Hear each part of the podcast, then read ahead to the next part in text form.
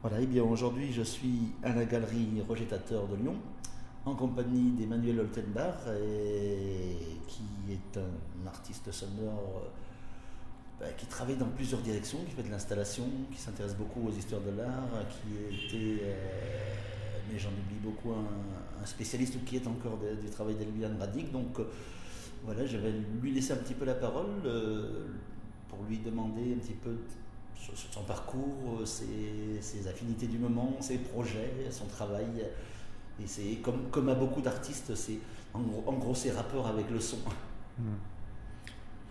On commence par quoi? Euh, On commence par. Euh, je ne sais pas quel, quel parcours tu as eu pour arriver à. Alors. Euh, j'ai d'abord été. Moi, je me suis d'abord considéré comme amateur de musique. Le début le début de l'histoire euh, de, mes trucs, c'est vraiment d'avoir commencé à écouter des disques, je pense au, collège, euh, et très vite de découvrir qu'il y avait certains types de musique qui n'étaient pas du tout celles qui passaient sur les ondes, des gens qui travaillaient avec le son de manière un peu, euh, un peu étrange, et je pense avoir eu du bol d'avoir croisé dans, dans, ma jeunesse des, des, des, gens vraiment complètement dingues de musique et qui m'ont fait découvrir des trucs vraiment, vraiment très particuliers.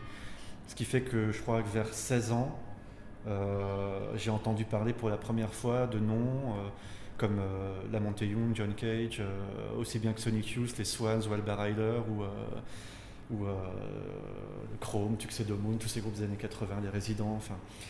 Et hum, bon, j'ai eu d'abord un goût naturel pour ce type de musique.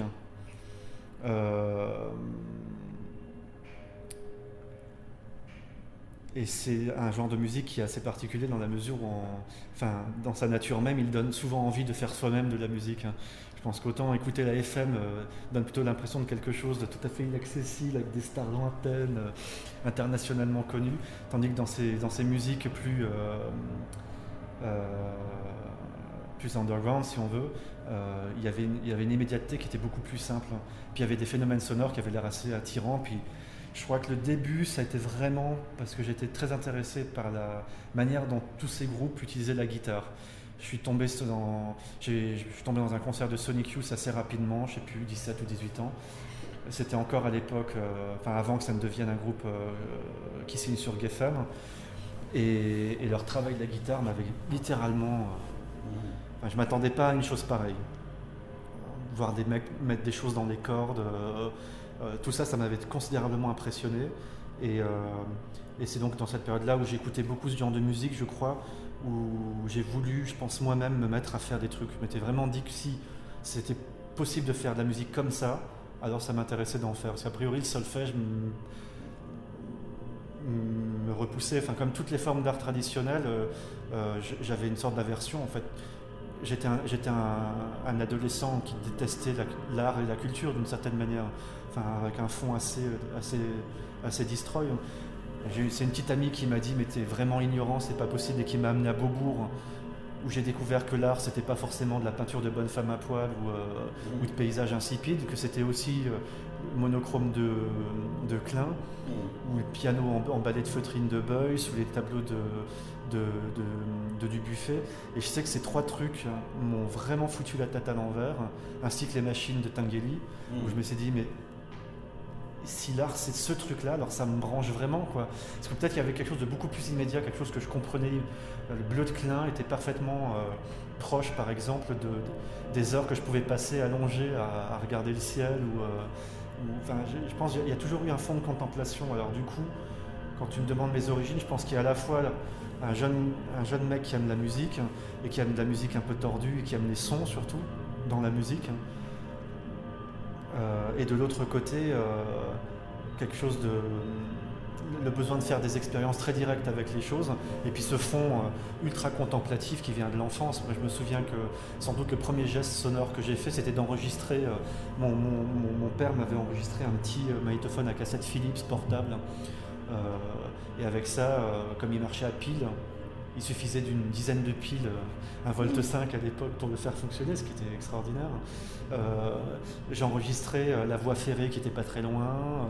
on avait un aérodrome près de la maison où, se jetaient des parachutistes à longueur de journée, donc il y avait ce fond sonore. Et du coup, je me suis amusé à, prendre des sons de ce truc-là. J'avais quoi, 7 ans, 8 ans? Et, je m'en servais après comme fond sonore quand je jouais au Lego ou au Playmobil. Et, et comme j'étais vachement branché science-fiction déjà à l'époque, j'utilisais énormément la, la, bande, la, bande, radio où j'allais capter les balises FM, euh, je crois qu'elles n'existent plus d'ailleurs aujourd'hui. Et puis tous ces sons bizarres qui venaient de loin, qu'on pouvait capter. Euh, ces ondes courtes. Voilà, avec des voix, des voix distordues par, euh, par, par le flux, par, toutes sortes de parasites, etc. Et je trouvais ça vachement beau parce que ça me rappelait les vaisseaux spatiaux de la guerre des étoiles. Alors du coup, je m'en servais c'est pas anodin, mais tu vois, il y avait vraiment quelque chose avec ça dès le départ, euh, une certaine curiosité, un certain enthousiasme en tout cas. Euh, et puis. La chose sonore. Ouais, puis le fait de savoir que je pouvais le, l'enregistrer à un endroit et puis m'en servir à un autre, ça c'était intéressant. Bon, par contre, euh, ce magnétophone Philips m'a servi jusque dans mes premières expériences d'ado au lycée où, où, je découvrais Nurse's Wound, des temps donnés ou des copains, enfin ces copains un peu plus âgés que moi qui me parlaient de, Pierre Schaeffer, de Pierre Henry, de, la musique concrète. Je me disais, mais comment faire toute cette musique? Je ne connaissais pas l'existence des studios multipistes. Mm. Euh, donc j'essayais de faire des, collages sur des bandes, parce que mes potes me parlaient de collages de bandes, alors du coup je me disais qu'il fallait que je découpe ma bande magnétique, donc j'ai fait des tentatives de, découpage de bandes magnétiques, de scotch et tout ça, ça donnait des résultats, euh, je pense, ridicules. Mais voilà, je pense que quelque part les choses ont commencé comme ça. Et, euh, et je crois qu'en 92, euh, donc j'étais en plein dans, cette période où j'étais totalement fan de Sonic Youth et notamment de leur premier album. Et il y a sur le premier LP de Sonic Youth, je suis jeune Sex, à la fin un, morceau qui s'appelle Lee is Free et qui est manifestement un solo de guitare de Liranaldo. le son de ce morceau était tellement enivrant à mes oreilles à l'époque me dis, mais si ça, c'est juste de la guitare, mais il faut absolument que je sache comment faire ça. Et j'avais une guitare à 200 francs à l'époque que j'utilisais pour faire du bruit euh, avec, euh, avec euh, à l'époque, je crois que ça correspond d'ailleurs à l'époque où je travaillais avec Sébastien Borgo, qui maintenant joue dans Sunplexus à Strasbourg. Et, à cette époque-là, Sébastien était super dynamique à Strasbourg et, et c'était pendant un temps occupé d'un lieu qu'il appelait la Shotgun Gallery, qui était une sorte de centres d'art totalement alternatifs, euh, pratiquement un squat, euh, où sont passés pas mal de groupes, alors pas mal de trucs locaux, puis il y a eu des expos plus d'art plastique, hein. Mais euh, il y a quand même eu des concerts de gens comme Borbetto Magus ou les Dust Breeders à leur formation, enfin, il y, a eu, y a eu une certaine vie là-dedans et assez, assez excitante, et nous-mêmes, on s'était lancé dans un groupe qui a eu 20 noms, mm. et on faisait surtout du bruit en fait. Notre objectif à l'époque c'était de, faire le maximum de bruit, c'était du, noisy. Euh, ben, noisy, ce serait comme, tu vois, noisy, c'est un adjectif qui convient pas, c'est réellement ultra brutiste. Enfin, il y avait deux guitares, des objets amplifiés, des, dizaines et des dizaines de pédales de distorsion, de delay, de machin. Enfin, on était dans une démarche. Euh, alors, on écoutait certains trucs comme AMM. À l'époque, c'était très rare, on en parlait peu. Hein. Il y avait ce coffret d'AMM 1968 euh, et on trouvait que c'était vraiment le sommet. En fait, on était vraiment attiré par les formes les plus dures de la musique. Merzbo, euh, White House, euh, Borbetto Magus à New York, toute la scène no wave new-yorkaise, et particulièrement les plus dingues comme Mars, Red Transistor de Rudolf Gray, euh, tous ces trucs-là. En fait, il y avait vraiment une attirance. on était fin 80, début 90, et il y avait quelque chose de vraiment magnifique dans cette, explosion de, de, bruit. Et puis on s'apercevait, parce qu'on commençait à, à, explorer un peu cette musique, que que ça avait que ça que ça avait de la vie, enfin que ça faisait longtemps. Enfin. Mm. Donc on a on a entendu parler de noms euh, assez assez excitants comme Alvin Lucier, euh, David Berman. Euh, on s'est aperçu qu'il y avait des trucs qui remontaient loin dans le temps et bon. À ce moment-là, on abordait ça à notre niveau avec l'énergie de la jeunesse et on y allait dans un bruit maximum. Moi, en même temps, euh, ce morceau Lily's Free était, était troublant parce que c'était le seul morceau du disque qui n'était pas dans la distorsion et, les sons un peu durs. Et du coup, euh, ça me troublait. Et parallèlement à ça, j'écoutais énormément Glenn Branca et j'adorais ce qu'il faisait avec les harmoniques. Mais je ne savais pas que ça avait ce nom en fait. J'aimais ça, mais je ne savais pas que ça s'appelait les harmoniques dans le son. J'aimais simplement cet effet-là dans le son. Et, et les expériences avec Sébastien Borgo, euh, m'ont amené naturellement à, travailler la guitare de manière vraiment extensive. de manière totalement non orthodoxe. Nos héros à l'époque, c'était aussi euh, Hans Reichel ou, ou surtout Keith Rowe. Je dois dire que j'étais particulièrement fan de Fred Fries aussi, mais je voulais aller beaucoup plus dans cette sorte de truc de son continu. Il y avait quelque chose qui m'attirait naturellement vers ça. Et, c'est vrai que Kisro était plus dans, le territoire, mais il y avait ces harmoniques chez, chez Glenn Branca qui m'obsédaient. Et du coup, mes premières tentatives à la guitare, en plus on m'avait prêté à cette époque-là une très belle guitare euh, euh, italienne dont, j'ai oublié le, nom, avec des doubles bobinages magnifiques. Euh, et il y a eu une conjonction de trucs. Un, pote m'avait vendu son 4 pistes. Et le soir de la transaction, j'avais filé les pognons, j'avais un 4 pistes enfin, je pouvais faire du multipiste, enfin c'était le paradis sur Terre. Il revient en pleurs une demi-heure après en me demandant de, d'annuler la transaction, qu'il pouvait pas me le vendre, qu'il avait certes besoin de pognon, mais que là, il allait regretter toute sa vie. C'était trop difficile pour lui. J'ai compris, je me suis dit, ouais, ben, ouais, c'est hard. Du coup, par contre, euh, tu me laisses le temps que je fasse le truc que j'ai commencé à faire avec. Ce qu'il me l'avait prêté un peu avant, et j'avais commencé à faire des pièces de guitare en multipiste. Et là, je me, je me suis retrouvé à, à, faire. Euh, on va dire une dizaine, je ne me souviens plus exactement, probablement une dizaine de pièces de, guitare, assez courtes dans l'ensemble, parce que j'avais pas dans l'idée qu'on pouvait faire des morceaux de 10 minutes à cette époque-là. Mais toutes étaient de nature euh, euh, continue. Hmm. Or, à cette époque-là, à part Glenn Branca, je n'avais aucune idée qu'il existait une véritable scène de, musique de son continu. Les sons de Phil Niblock, de Charlemagne Palestine, d'Eliane Radig m'étaient parfaitement inconnus à ce moment-là. C'est venu plus tard. Et donc je me suis retrouvé avec cette sorte d'ovni que j'ai passé à mes copains autour de moi. Tout le monde me disait qu'on se faisait un petit peu chier tout de même. Et curieusement, euh, je n'ai eu d'écho que outre-Atlantique. Ça a été vraiment, euh, voilà, cette cassette a circulé dans des mains américaines et euh, ces amis américains me répondaient à chaque fois, putain c'est vachement bien, envoie-en d'autres. Bon, pour, pour s'autocaresser dans le sens du poil, les deux qui ont vraiment défendu euh, ma musique à, cette époque-là, donc on est en 92-93, c'est Donald Miller, le guitariste de Borbetto Magus, et Jim O'Rourke, qui à l'époque est encore en plein en train de, de, creuser son sillon dans la musique expérimentale. À l'époque, c'était des gens importants, mais Jim O'Rourke n'était pas devenu la star euh, qu'il est devenu, et, Donald Miller restera une obscurité euh, aussi importante soit-il, ça restera, il, font partie, il fera partie des, extrêmes, des radicaux, des, incorruptibles. Quoi. Mais donc pour moi, c'était atrocement flatteur et puis terriblement embarrassant comme situation, parce que je me retrouvais avec des gens qui étaient mes amis proches, qui trouvaient ça naze, et des gens qui, moi, je trouvais super importants dans le monde de la musique, qui trouvaient ça bien.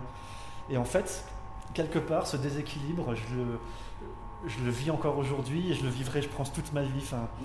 de n'avoir jamais tout à fait été euh, à l'endroit où il aurait peut-être fallu pour que l'émulation se fasse spontanément. Bon, après, par la suite, il y a eu des, bons moments, mais donc il y a quelque chose de symptomatique et puis peut-être qui, qui accompagne aussi d'une certaine manière ce que, ce que je enfin, quelque part, voilà, spontanément, intuitivement, je m'oriente vers une musique plutôt axée sur le son continu. Sauf qu'en France, il n'y a pas de culture autour de cette musique-là. Tout le monde s'en tape d'une certaine manière. Les gens qui m'entouraient étaient des gens qui avaient très bon goût, mais euh, je pense qu'en fait, aussi par ailleurs, je ne comprenais pas très bien leurs critiques parce que je faisais des morceaux de 3-4 minutes de son continu. Eux, ce qu'ils devaient trouver chiant, c'est que c'était trop court, peut-être aussi. Je sais qu'un de mes copains m'avait dit c'est bien. Que la continuité voilà, réside justement dans le fait de rentrer. Et du coup, l'un d'eux m'a parlé de Charlemagne Palestine.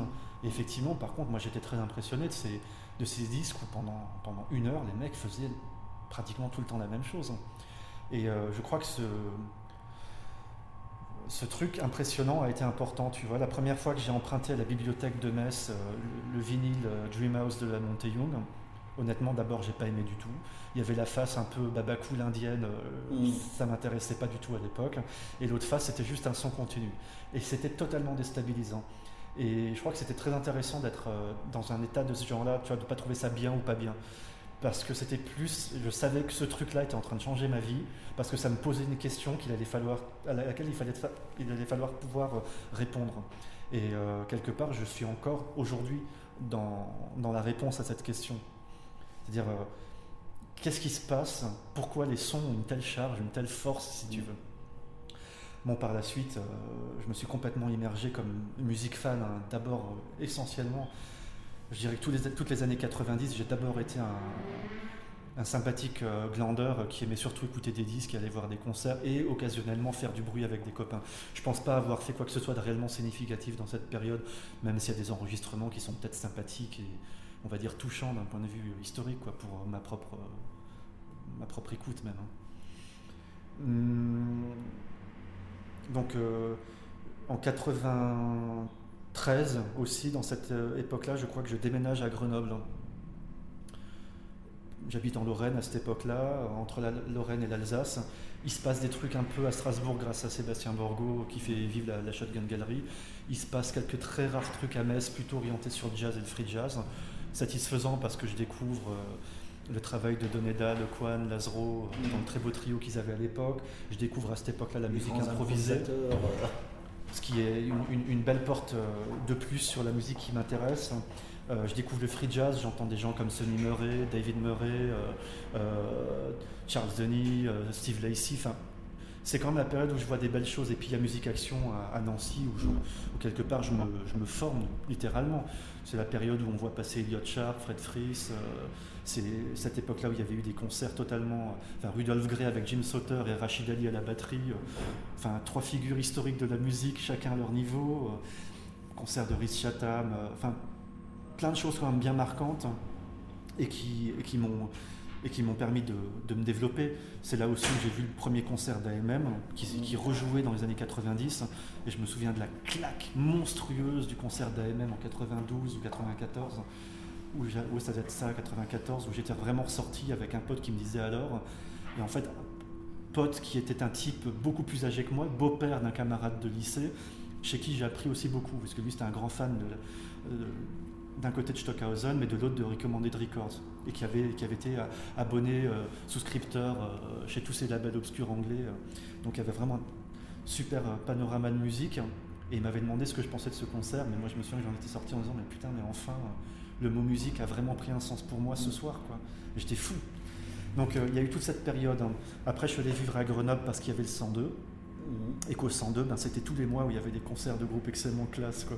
Donc si tu veux, moi j'étais à l'époque, euh, j'avais fini mon objection de conscience que j'avais passé dans une galerie d'art contemporain, euh, parce qu'après deux années avortées de fac, après le bac, je savais pas trop quoi foutre, euh, puis ça me faisait chier. J'avais un peu bossé pour gagner 3 francs 6 sous dans, des, dans différents types de plans pourris, et puis j'en avais ras-le-bol. quoi. Donc euh, j'étais objecteur dans une galerie d'art contemporain, ce qui me permettait d'être proche de quelque chose qui m'attirait. Et puis par la suite, euh, je me suis aperçu qu'au Beaux-Arts, il y avait tout à fait moyen de, faire ce que je cherchais à faire. Hein. Donc euh, je me suis débrouillé pour rentrer aux Beaux-Arts. J'ai fait ma première année à Metz.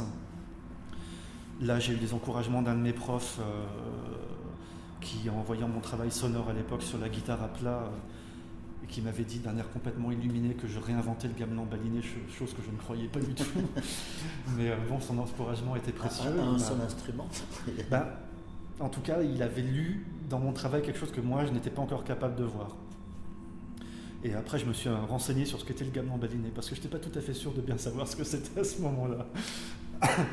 ce type donnait des cours où il faisait écouter de la musique euh, traditionnelle du monde entier. Euh, donc euh, on pouvait entendre dans ces cours de la musique indienne, balinaise, Sibérie, Japon, Corée, enfin tous les trucs vraiment classe. Et, du coup voilà, quelque part j'étais dans cette école un peu sans préjugés avec le sonore et j'ai très naïvement entamé un travail sonore au niveau plastique. Et puis je suis arrivé à Grenoble et là ça a été beaucoup plus dur parce que les profs estimaient que si je faisais du son, j'avais rien à faire dans une école d'art et qu'il fallait que j'aille à l'IRCAM. Et moi je bataillais ferme en leur disant mais non, non, non, pas du tout. Je pense que vous êtes totalement à la rue, et puis ça me désolait parce qu'il y avait une vraie histoire que je commençais à connaître. J'avais lu le manifeste de l'art des bruits, je commençais à savoir que la montée Young, David Tudor, euh, que toute la bande du Sonic Art Union euh, avait fait des installations sonores, qu'en Europe il y avait des gens comme Rolf Julius, Christina Kubich, etc. je me disais, mais. Je crois que nous sommes en train d'entendre le décès du CDR de l'installation. Voilà, parce que jusqu'à maintenant, on a écouté des sons harmoniques et des, grandes plages sonores euh, qui sont, en fait, ce que vous entendez là, c'est l'exposition qui tombe en panne en direct.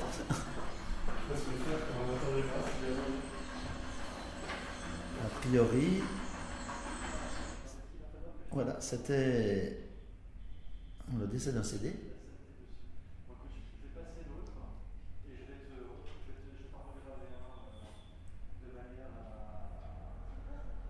Parce qu'en fait, tout ce qu'on a entendu jusqu'à maintenant, c'est en fait une euh, bande d'une exposition qui s'appelle euh, Trois panoramas de résonance dans cette galerie. Cette, euh, cette exposition sonore est du fait d'Emmanuel Tenbar. Voilà, j'expliquais la, la, mort du CD en direct et, et, le pourquoi de ce fond sonore de, de trois panoramas de, de résonance. De, fré, de, de, fréquence. De fréquence, pardon. Où est-ce qu'on en était Reprenons. Euh... Euh, donc, c'était Grenoble et. Ouais, L'arrivée ouais, voilà. au 102. L'arrivée au 102 et voilà. l'incompréhension. Oui, oui, bon, ça c'était une chose, mais d'un autre côté, j'étais pas non plus très ambitieux. Enfin, euh, j'avais envie, très envie de faire un, travail artistique et très envie de faire de la, de, de la musique et, et, de monter sur scène et tous ces trucs-là. Mais c'est qu'on va dire, c'était quand même encore un fantasme assez, assez, assez gamin. Mais euh, donc, ce qui me motivait à aller à Grenoble, c'était qu'il y avait cet endroit où toute l'année, tous les mois, il y avait des, des concerts et une, une activité. Et ça, j'en ressentais vraiment le besoin. Puis c'est le fief de Metal King qui est quand même voilà. aussi un des premiers labels euh, voilà. français à avoir défriché. Et c'est vrai que si je suis allé là-bas, c'est que j'avais rencontré, euh, j'avais rencontré Jérôme à Strasbourg. Metal King avait été programmé à la Shotgun Gallery. Et euh, moi, j'avais découvert un truc phénoménal. Et en plus, euh, Jérôme était venu avec ses petits disques euh, cinéma pour l'oreille. -hmm. Et j'ai découvert donc un peu plus de la musique concrète. Et après, comme il était d'excellents conseils, c'est quelqu'un que je à qui, euh, à qui je demandais conseil et je savais que je pouvais, je pouvais enfin il m'a fait découvrir des choses, les yeux fermés, enfin je savais que en général ça, ça fonctionnait très bien. Puis il savait un petit peu ce qui m'intéressait, donc euh, le, le, truc. Donc ça a été assez facile de rentrer au, au 102 pour cette raison. Et pendant 7 ans, j'ai simplement filé des coups de main, c'est-à-dire euh, s'occuper de la vie du lieu, faire à manger pour les musiciens, euh, préparer la, la, scène pour les concerts, monter la sono, j'ai appris à faire ce genre de choses. Et puis euh, les trois dernières années que j'ai passées là-bas, je les ai passées à programmer. Et euh, donc à cette époque-là, euh, moi j'étais extrêmement dynamique en, en, matière de contact avec. Euh, c'était une période pré-internet, il faut quand même rappeler ça, ça se faisait par courrier, mm -hmm. tout de même encore à ce moment-là.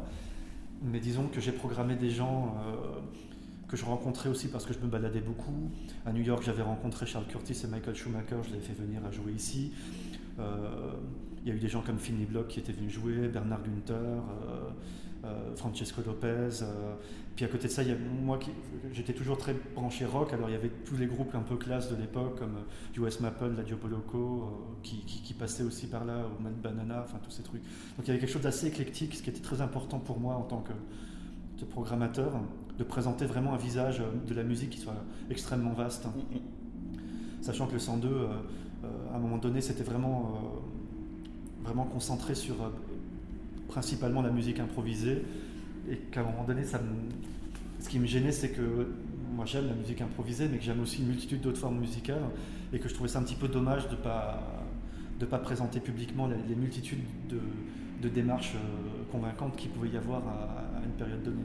Donc euh, on va dire que toute cette période-là, euh, qui nous conduit pratiquement jusqu'à 2000, a été une période où je faisais des choses artistiquement, d'une part mes études aux beaux-arts où je commençais à vraiment faire ce travail d'installation sonore. Alors au début c'était plutôt des machines musicales et puis à un moment donné je me suis dit que ce qui m'intéressait le plus c'était la vibration de l'espace. Alors j'ai commencé à réfléchir à des manières de, de, faire résonner l'espace, de trouver des, choses plus dans, dans, le timbre, euh, dans, une manière de faire résonner les lieux, de, me servir d'événements qui avaient lieu autour des, des, endroits de jouer sur des trompes-l'oreille. Ces premières choses apparaissaient à cette époque-là à l'époque, j'avais un groupe qui s'appelait Log, euh, qui a d'abord été un groupe d'impro assez brutiste, avec David Fenech. Et puis très vite. Euh... David Fenech qui tourne encore beaucoup. oui, oui. Dans beaucoup on, de, de, on de genres. En fait, très vite, c'est devenu un projet son plus cinéma, évidemment sous l'influence Metamkin, c'est indéniable, mmh. euh, avec Étienne Kerr au, au, projecteur. Et puis, euh, l'entente entre Étienne Kerr et, et, et, David était très mauvaise. Donc, plutôt que d'être dans des tensions permanentes, on a fait le choix de, de le virer purement et simplement du groupe. C'était assez bon. Ça s'est pas fait forcément, je dirais, de manière très. euh, on a sans doute été assez cavalier, mais enfin bon, tout. Enfin, on était. euh, Des choses de la vie, des groupes, Ouais, euh, puis- des groupes. Comment expliquer C'était très peu diplomate. Mais toujours est-il que c'est vrai qu'avec Étienne euh, Kerr, on a commencé à avoir des idées très précises sur ce qu'on voulait que Log devienne. Et, euh, et David, par ailleurs, jouait dans un groupe assez pop qui s'appelait Peu importe, et par moments sortait de répétition pour arriver dans une répétition de Log. Évidemment, il n'était pas du tout dans. donc, euh, les- répétitions étaient souvent une perte de temps, euh, avec un, David Fenech un peu éparpillé qui cherchait autre chose que ce qu'il fallait. Et puis bon, Étienne et moi-même, on, se retrouvait certainement sur une certaine, un, un comportement assez teigneux et très volontaire. Et par la suite, on, a collaboré avec plein de gens. Euh, Il y a Eric M qui a joué dans le groupe euh, sur, deux ou trois performances. Euh, une contrebassiste nous a suivis pendant un temps, Agnès Pérou. Mathieu Lerchowski, avec qui je bossais au 102, euh, jouait du violon de temps en temps, ça arrive peut-être une fois ou deux. Il y a eu d'autres projectionnistes de la, de la bande MTK, notamment Gaël Rouard, qui est, qui, est, venu prêter main forte à un moment donné. Et puis, on, s'est dit à un moment donné que le groupe, euh, comme ça, en collectif, c'était toujours beaucoup trop la pagaille, et on a commencé à resserrer le travail sur, notre, sur un duo. Et on a tourné comme ça pendant, pendant quelques années. C'est-à-dire trois ans après que je quitte les Beaux-Arts, je crois que les trois ans qui ont suivi, ça a été pas mal log, d'une certaine manière. Et en 2000, j'ai commencé à faire mon premier truc euh, seul, sur l'invitation de, de Jost Fontaine à Courtrai. Euh, et ce qui était intéressant, c'est que la, la chose s'est faite sur un malentendu. Moi, j'ai compris que j'y allais pour faire une installation sonore qui fonctionnerait une journée, mais j'étais pas bégueule. Enfin, j'étais prêt à bosser comme un dingue pendant une semaine pour faire une, journée de présentation. Et en fait, euh, je m'aperçois en arrivant sur le quai de gare que je ne viens pas pour une, une- une installation, que j'allais devoir jouer live, solo, en public. Sachant que dans Log, euh, à l'époque, je me contentais de mixer plus ou moins quelques prises de son que j'avais fait à des disques de, de gens que j'aimais, dont j'aimais énormément la musique. Ça pouvait être Alvin Lucier ou Eliane Radig. Mais c'était plus un habillage, on va dire, qu'un vrai travail personnel.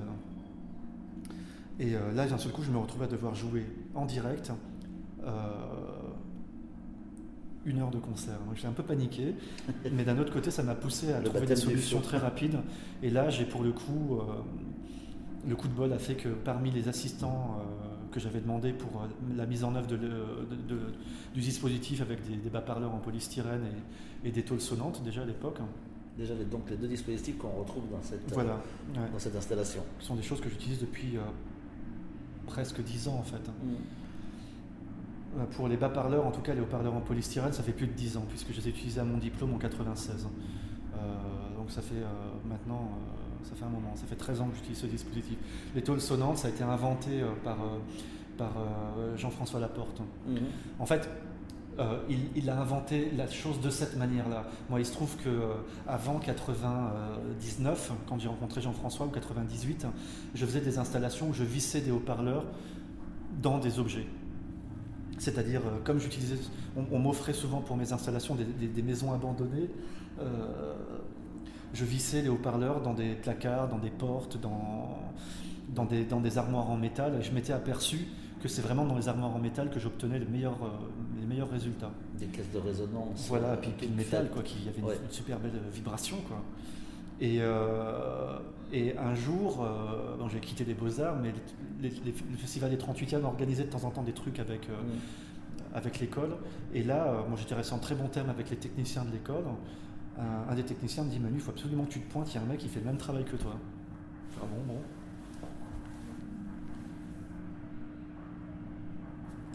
Non, ce n'est pas une nouvelle panne. Non, non, c'est L'installation en cours. on entend un escalator. Et, euh, bon, du coup, par curiosité, je me pointe. Jeune homme québécois de mon âge.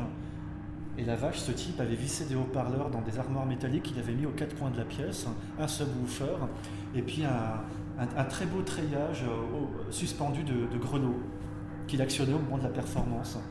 Il y avait des très beaux sons là-dedans, euh, ça, ça tartinait dans du son continu, avec une, une approche moins euh, nord-américaine qui, qui était plus mon approche à cette époque-là, qu'une approche, euh, je dirais, à l'italienne. On avait vraiment l'impression d'une sorte de variation de Chelsea, mais sur un truc électroacoustique. Et c'était vraiment très classe. Donc, euh, bon, après ça, il y avait une sorte de, de, blabla avec les étudiants. Il était très sollicité. Et bon, j'avais apprécié la performance et je me suis dit, bon, puis j'avais plein de choses à penser à cette époque-là. Euh, je ne suis pas resté discuter avec lui, mais le hasard a fait qu'on se croise dans la rue quelques jours après où il y avait une, un concert de, de cloches de, euh, de, ce, de ce gars de Madrid, Lorenz Barber. Barber. Super concert, très beau moment. Et là, on se croise dans la rue, on papote et on se dit, ben, on mangeait un morceau. Et on part manger un morceau avec un ancien collègue des Beaux-Arts qui lui aussi faisait des très belles installations sonores à l'époque. Très peu de gens faisaient encore ça. C'était, il allait chercher les sons dans les, dans les centrales de, de PC. Malheureusement, il ne s'est pas fait connaître comme il aurait fallu. Euh, enfin, son travail était splendide, il s'appelait Herman Abal vraiment un boulot super. Et on était les deux diplômes sonores de l'école, qui était la promotion de deux ans avant ou un an avant. Et donc on se retrouve tous les trois au resto et on papote. Et puis Jean-François devient instantanément un très bon copain. Et euh, on partage euh, notre travail euh, pendant quelques temps comme ça. On, échange on s'aperçoit qu'en fait, sur les dispositifs, on a énormément de points communs sur les manières de travailler et sur les approches, une certaine idée du sonore qui n'est pas, pas étrangère. Et en 99, il m'invite à, Montréal, ou en 98. Et là, euh, pour un de ses concerts, il avait euh, résolu le dispositif en fixant ses haut-parleurs sur des grandes plaques en métal. Donc quelque part, ce travail qu'on faisait en commun, il avait vraiment finalisé sur une structure euh, portable. portable, concertante. Euh, et, moi, j'avais diffusé une des pièces qu'il m'avait demandé de venir diffuser là-bas. Il m'avait invité pour que je diffuse euh, euh, des pièces électroacoustiques à moi, mais aussi pour que je fasse une petite installation sonore. Où là, j'avais vissé les haut-parleurs dans les tables du bar, du théâtre dans lequel il travaillait. Donc moi, c'est les tables que je mettais en vibration. Et là, pour le coup, j'ai vraiment découvert que ce système était super bien parce que à la fois il apportait de la, une réverbération naturelle au son qu'on employait, ce jour-là, j'ai employé euh, une pièce entièrement faite avec des sons euh, d'oscillateurs, donc des, fréquences euh,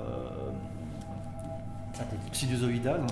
Et d'un seul coup, la, plaque métallique apportait une, une variété totalement inattendue d'harmonique, et puis de résonance et de, et de vibration. Enfin, ça donnait des trucs superbes. Tout ce qui manquait au son sinusoïdal. Exactement, qui était, qui était beau en soi, qui m'avait servi pour des expos, euh, euh, pour des environnements sonores et qui pouvait aussi être diffusé en concert. Euh, et là, pour le coup, j'avais demandé à Jean-François s'il était OK pour que j'utilise ce, dispositif-là, sachant que quelque part, on, l'avait presque inventé simultanément avant qu'il ne réalise la, version finale qui était l'idéal. Et pas de problème pour lui, de toute façon, quelque part, on, ne la travaillait pas de la même manière. Ce qu'il fait aujourd'hui avec ces grandes plaques de taux, le tremblement de terre, c'est super physique, c'est magnifique, mais c'est très différent de ce que je présente ici. Ou aussi, je n'ai pas utilisé de, haut-parleurs très puissants de manière à ce que les tôles ne vibrent pas trop dans les fréquences graves, parce que je voulais que les graves viennent d'un caisson un peu ailleurs, de manière à ce que les graves soient plus, euh, comment dire, euh, euh, diffuse et que la, plaque se contente d'apporter un lointain en fait. Parce que comme tu vois, la salle est assez petite, euh, je voulais pas que les gens se, ramassent les haut-parleurs dans la poire.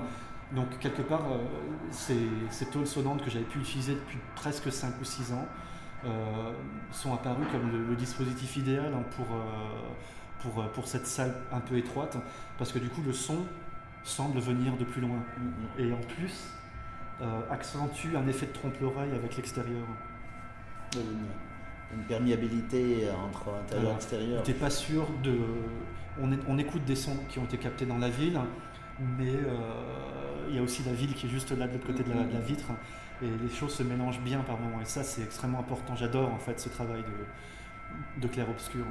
En fait, je pense que dans le sonore, ce qui très vite a, eu mes, mes plus grandes faveurs, c'est ces œuvres qui allaient vers un, indéfini euh, sonore. La méthode de composition d'Eliane Radig a été euh, un bouleversement massif. Mhm. Euh, tu commences par écouter une pièce, tu écoutes un son, c'est super, et dix minutes après, tu es à moitié en train de roupiller, tu dis mais c'est pas du tout le même son. Il a bougé. Quand est-ce qu'il a changé? Tu réécoutes la pièce encore et encore, et à chaque fois tu te fais avoir et tu ne sais jamais. Mm. Et c'est là que j'ai réalisé qu'il y avait quelque chose qui se passait. Il y a cette superbe pièce Automatic Writing de Robert Ashley aussi, mm.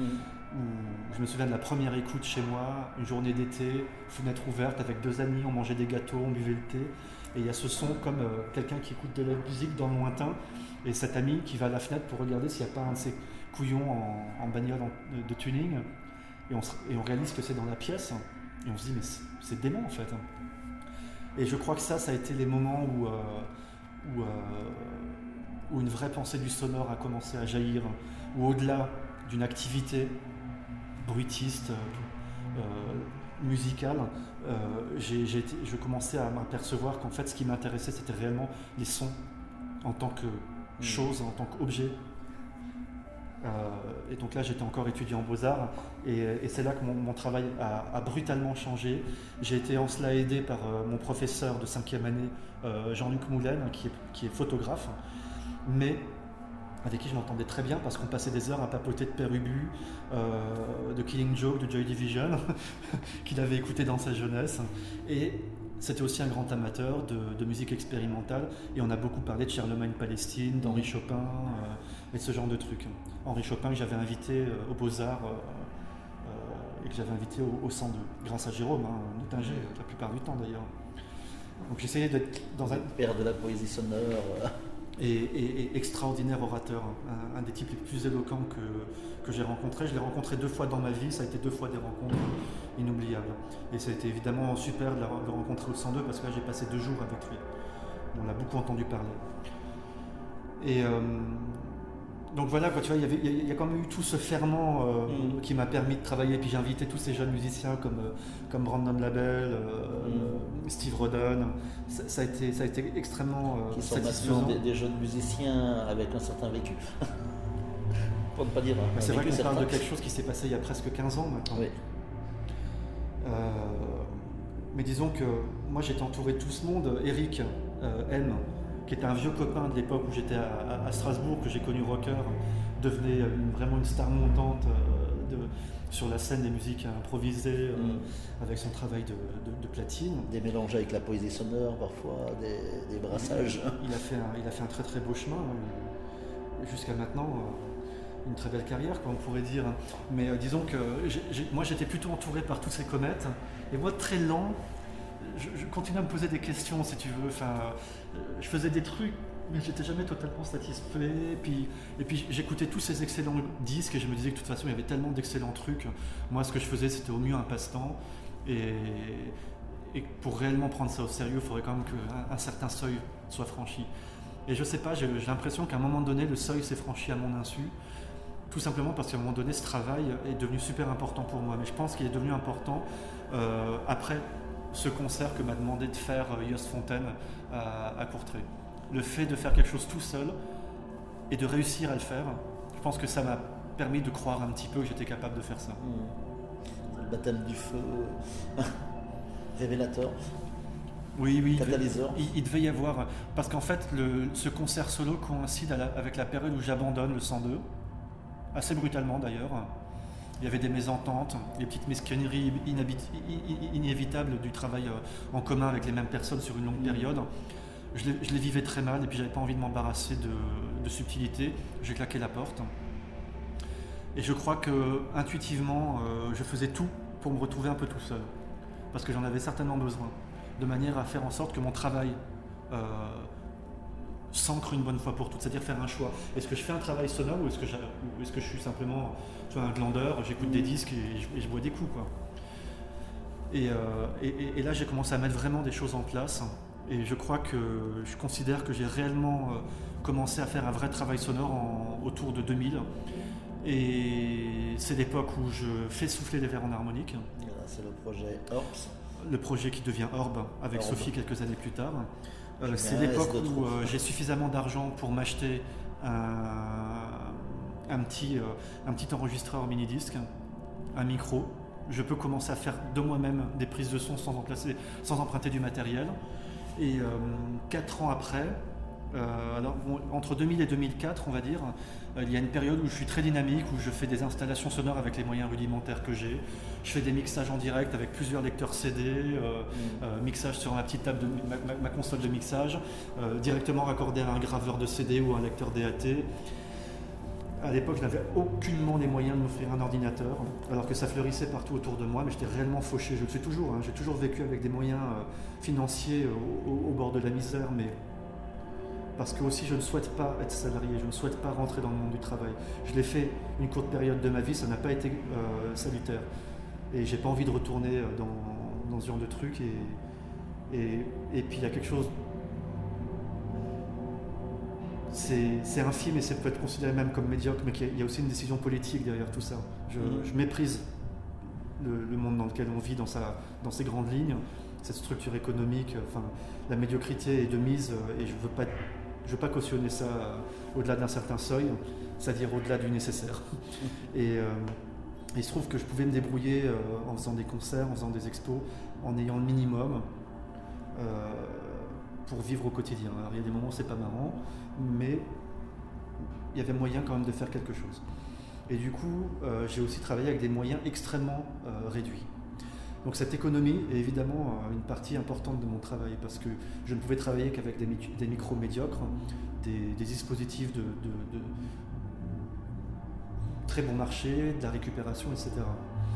Et évidemment, ça implique une certaine discipline, mais je me suis aussi aperçu de l'intérêt de la contrainte, en fait, hein, mm. dans le cadre d'une œuvre artistique. Et en fait, la contrainte, du fait qu'elle resserre le, champ des possibles, ouvre finalement énormément de, de, liberté. Parfois, parfois le, matériel de récupération a fait naître du, du, low-fi ou du bending extrêmement riche. Exactement. Je me suis aussi aperçu que parmi les disques que j'aimais le plus, certains étaient atrocement mal enregistrés. Hmm. Et en fin de compte, j'ai pris. C'est pas que j'ai pris goût, j'avais un goût naturel pour le, le, mauvais matériel d'une certaine manière. Enfin, je veux dire, un, tu vois, si tu prends Sgt Peppers des Beatles, qui est enregistré dans un super studio, avec un son sublime que tu peux écouter, tu vois, les disques de King Crimson, pareil, enfin, mm. tous ces disques qui ont été enregistrés de manière magnifique. Certains preneurs de son qui ont des matériaux, tu vois, si tu, prends le, si tu écoutes les prises de son de Fernand Roussen, de Douglas Queen, mm. tout ça, le son est prodigieux, etc. Mais soyons honnêtes, la plupart du temps, les gens écoutent ça sur des haut-parleurs médiocres, dans des environnements qui ne leur permettent pas d'avoir un son de bonne qualité, etc. Donc si ces sons ont malgré tout un tel appel, c'est qu'ils ont quelque chose d'autre. Au-delà. Une force, une force émotive euh, en eux. Et donc cette force expressive du son, euh, je me suis dit qu'en fait elle était présente aussi bien dans un cadre cheap que dans un cadre high-tech. et que le high-tech n'était pas, euh, tu vois, les premières œuvres de Bernard Günther étaient sublimes parce qu'elles étaient totalement dans un truc high-tech. D'ailleurs, à l'époque, il tournait avec ses propres haut-parleurs. Pour te dire à quel point il n'avait pas confiance en la hi-fi de, ses auditeurs, il venait faire des concerts avec ses propres haut-parleurs. Donc, quelque part, je me dis, si lui pense que sa musique ne peut pas être entendue autrement, c'est que c'est une impasse la super technique. Hein. Moi, j'écoutais son, disque un peu de neige salisse sur des haut-parleurs surpourris, et pourtant, bon Dieu, putain, qu'est-ce que je prenais mon pied à écouter cette pièce, quoi, à ma manière. Mm. Mais je pense que quelque part, il offrait aussi un territoire sonore qui pouvait être euh, arpenté d'une autre manière.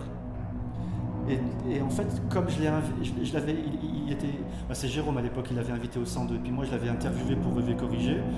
J'étais très au jus de son travail, je le connaissais dans le moins de détails, on va dire. Et je crois que ce décalage entre son travail euh, de technologie et, tout cet embarrassement qu'il avait, etc., moi, éveillé énormément de choses dans l'esprit de, d'un, jeune gars sans, sous dans le porte-monnaie. Quoi. Donc j'ai commencé à vraiment développer un travail aussi avec cette économie de crise et j'ai pu faire de très très belles choses en fait. J'ai vraiment fabriqué des objets magnifiques à une époque euh, mm. euh, qui pourraient tout droit sortir d'un, du Nautilus de Jules Verne. Enfin, je m'amusais vraiment avec des matériaux euh, pseudo-luxueux en fait. Je me suis toujours amusé. En fait, ce qui m'intéressait dès cette époque-là, c'était de. Tu, le vois dans, dans, l'installation ici. Je veux dire, le budget de cette installation n'est vraiment pas faramineux. C'est mm. pas, c'est pas rien, mais c'est pas beaucoup de sous par rapport à, la plupart de d'installations qu'on des dispositifs euh, technologiques, mécaniques. Tu vois, je, je veux dire, il y a, il y a en tout et pour tout euh, quatre haut-parleurs IFI achetés la plupart du temps aux Emmaüs. Il y a une paire de JBL qui appartiennent à la galerie qui sont très bien. Sinon, c'est des haut-parleurs de grande médiocrité, sinon des piezo. Mm. Et par ailleurs, au niveau esthétique, euh, autant dire qu'on est pratiquement sur du rien du tout. Euh, j'exploite au maximum les spécificités du lieu que j'essaye de mettre en valeur avec le minimum. Donc souvent, c'est utiliser des, éclairages particuliers, posés au bon endroit, avec, tu vois, un peu en indirect. Tu vois, la salle noire à côté, elle a vraiment quelque chose de... Mm, mm, mm. On a l'impression d'ouvrir une salle de David Lynch, des rideaux faits en papier bulle qui servent euh, aux gens de la galerie pour emballer euh, les, objets. Le, sofa était déjà là. J'ai juste recouvert le plafond qui était un peu trop présent avec des lignes électriques dans la salle à côté. Hein. Euh, les lignes électriques, un, plancher apparent avec des poutres, machin. Et là, j'y ai mis des, couvertures de survie parce que je trouvais très beau le rapport doré avec le noir de la pièce. Mm. Et aussi parce que depuis que je suis gosse, comme je te disais, je suis obsédé par la SF. Euh, les objets technologiques et que j'ai toujours aimé ces photos de cette édite enrobée de, cette sorte de. Je crois que c'est du Kevlar. Euh, oui, c'est ça, c'est des, ah. choses pour éviter les, échauffements. Et contre les radiations, etc. Les radiations. Euh, et, contre les effets du vide sur les, sur les composants, je suppose, il doit y avoir plein de trucs. Et je trouvais ça très beau dans une salle où il n'y avait que des sons qui étaient des captations d'aura électromagnétique des appareils de la galerie, d'avoir quelque chose d'un peu technologique en même temps, le noir, le doré, le papier bulle, euh, comme un, rideau de perles. Enfin, du coup, à la fin, on arrivait à quelque chose d'assez satisfaisant, tu vois.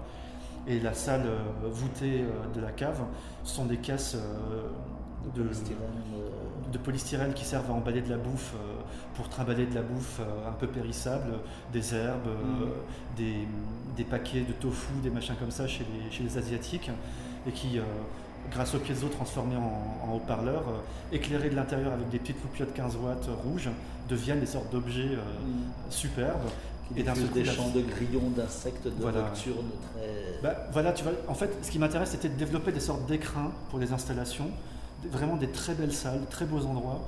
Euh, qui, et qui transforment, qui transfigurent aussi le lieu, et que quand tu rentres, si tu es habitué au lieu, tu dis Ah, mm. tu vois, même, même Marie qui s'occupe de, la coordination des, des expos, la première fois qu'elle a, elle a vu la lumière du sous-sol, il y a eu, tu vois, le, moment de Ah, parce que c'est parce que c'est beau, c'est beau et ça coûté rien du tout. Et en fait, ça, ça m'importe énormément. Ça, ça m'importe énormément dans tout le travail que j'ai fait, que les choses ne coûtent pas trop. Et, et, même maintenant, parce que quand je faisais mes premières installations de ma parleur en polystyrène, souvent j'allais acheter des plaques de polystyrène parce que ça vaut rien. Et je les taillais pour en faire des formes qui s'adaptaient à l'espace. C'était très arbitraire et à un moment donné, ça m'est gêné de jeter systématiquement. Finalement, tu vois, que l'expo ne soit jamais qu'un déchet en, suspens. Mmh. Et, ça m'emmerdait parce qu'évidemment, je ne peux pas revendre ça comme pièce. Enfin, tu vois, je ne peux rien en faire d'autre que de bazarder peux pas le réexploiter ailleurs. Il m'est arrivé d'en garder en me disant que je, le réutiliserai ailleurs, mais ailleurs j'ai d'autres idées, j'ai envie d'autre chose. Ce ne sont pas en plus des matériaux très très écologiques. Euh. Non, c'est carrément pratiquement un des trucs les pires. Du coup, j'ai, je me suis dit qu'il fallait que j'emploie des matériaux enfin, que je récupère et que je les, je les recycle, hein, tout simplement. Je veux dire, ces, ces boîtes en polystyrène étaient jetées, euh, par les, magasins asiatiques. Donc quelque mm. part, ce sont simplement des, débris en suspens, mais ce n'est pas moi qui les ai constitués en débris. Au contraire, pendant un temps, je les transfigure, ils racontent une autre histoire, et ils pourront mourir en paix, on va dire, en ayant une petite âme, en tout cas, grâce à tout ça. Il y a tout un courant d'ailleurs assez sympathique des, des, bricophonistes qui font de la récupération euh, Bien sûr, que magique. Je trouve, que je trouve très marrant, et puis c'est des choses qui d'ailleurs s'adressent à, un public très large. Il est évident que mon travail ne va pas du tout dans cette direction qui n'a pas du tout ce caractère ludique euh, euh, de tout ça, mais, mais, ça sont des choses évidemment que je respecte énormément, je trouve très chouette. C'est des, voies de recherche qui sont euh, comme les métal UHAUT, Gérard. Et puis, ça, comment dire, ça, ça illumine toujours l'imaginaire des petits et grands, on va dire. Tu mm. vois, les, adultes qui ont un petit peu oublié leur, leur quadrille d'enfance, et puis les enfants qui sont en plein dedans. Le monde n'est qu'un matériau, un matériau malléable. Toutes les choses qui nous environnent sont des choses à, à exploiter c'est notre société, notre civilisation qui nous a convaincus de renoncer quelque part à, prendre nos vies en main et, à finalement vivre la vie de quelqu'un d'autre. Mm-hmm. La plupart des gens vivent comme ça. Le soir, quand ils rentrent chez eux, ils ne sont pas du tout les mêmes que ce qu'ils ont été au travail. cette façon de consentir à vivre la vie de quelqu'un d'autre, euh, c'est extrêmement euh, bizarre. Quoi. Donc c'est vrai que ce genre d'approche permet de redonner un petit peu de, de, vie un petit peu enfantine à tout ça. De jeter les masques un petit peu. Moi, il se trouve que quelque part, euh, enfin, le fait d'avoir fait mes choix à un moment donné dans, mon parcours de vie euh, a fait aussi que j'ai pu me concentrer dans, ce type de recherche. Et, ces heures et ces heures et ces heures passées à faire des prises de son dans la ville, dans la campagne, la nuit, euh, à, différents endroits euh, dans le monde entier. Euh, le temps passé à bricoler mes propres instruments, à écouter ces sons-là, etc. Il y, a des, influences de, de Murray Schaeffer Pas tellement. Non. J'ai appris qu'il avait fait ces choses sur l'écologie sonore. J'ai un peu essayé de lire.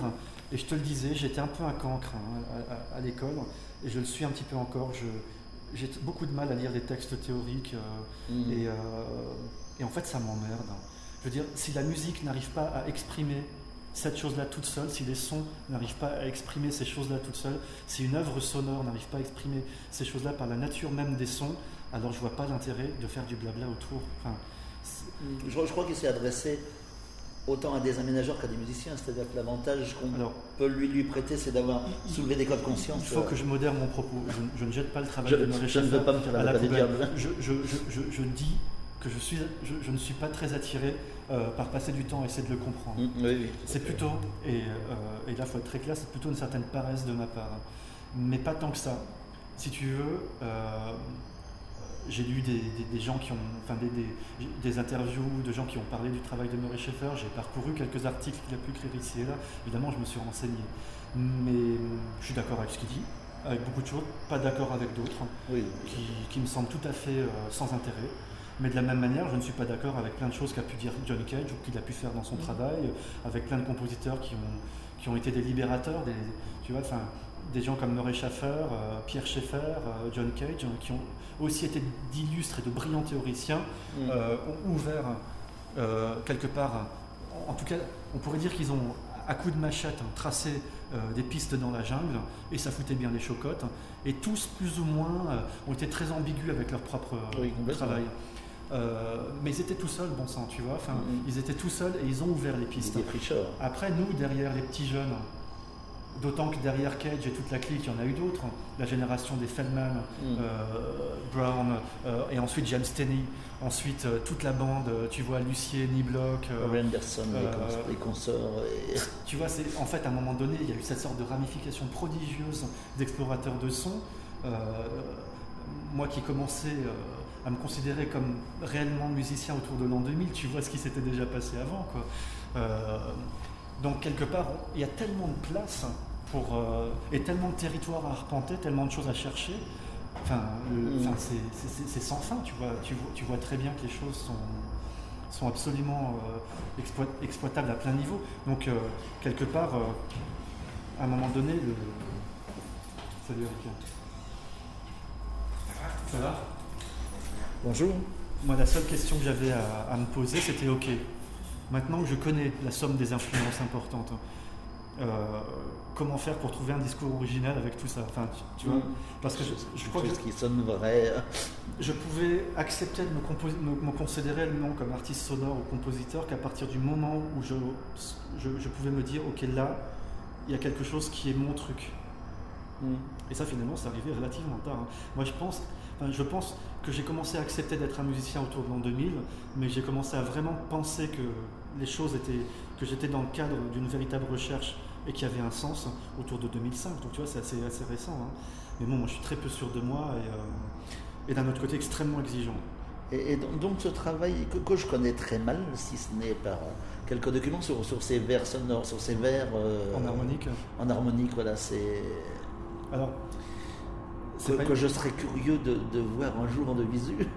Ben oui, alors c'est vrai que c'est pas évident de voir un concert parce que les vers en harmonique euh, nécessitent impérativement, et on le sait par expérience, pour avoir joué dans des salles de concert mat normales, salles habituelles de concert, où euh, l'absence de résonance faisait qu'on était incapable de s'entendre mutuellement. dans les vers en harmonique, euh, Sophie, ma compagne et moi-même, nous faisons face à face avec chacun trois de ces verres qui ont été soufflés par un souffleur euh, grenoblois qui s'appelle Christian Lazarotto. Alors j'étais venu avec l'idée d'un verre avec un pied creux, une petite pipette en bas qui permettait d'emmancher un tube flexible avec une pompe, enfin une, poche remplie d'eau au pied qui permettait, en pressant sur la, poche, de faire monter et descendre à volonté le, Donc de changer les liquide, hauteurs. De... et de changer de cette manière-là en, glissando, en, en, glissando ah, le, la tonalité des verres. Et cette idée est venue, une fois de plus, euh, dans un après-repas durant la fête de Noël 99 euh, que Jean-François Laporte était venu faire avec moi euh, chez mes parents en Alsace.